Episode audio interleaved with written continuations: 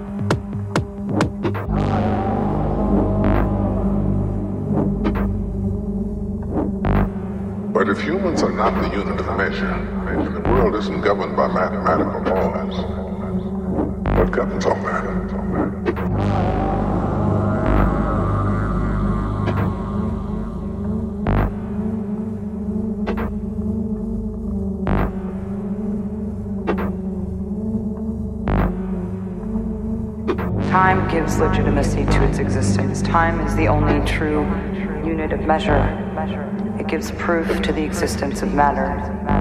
Without time, we don't exist. We don't exist. We don't exist. We don't exist. We don't exist. We don't exist.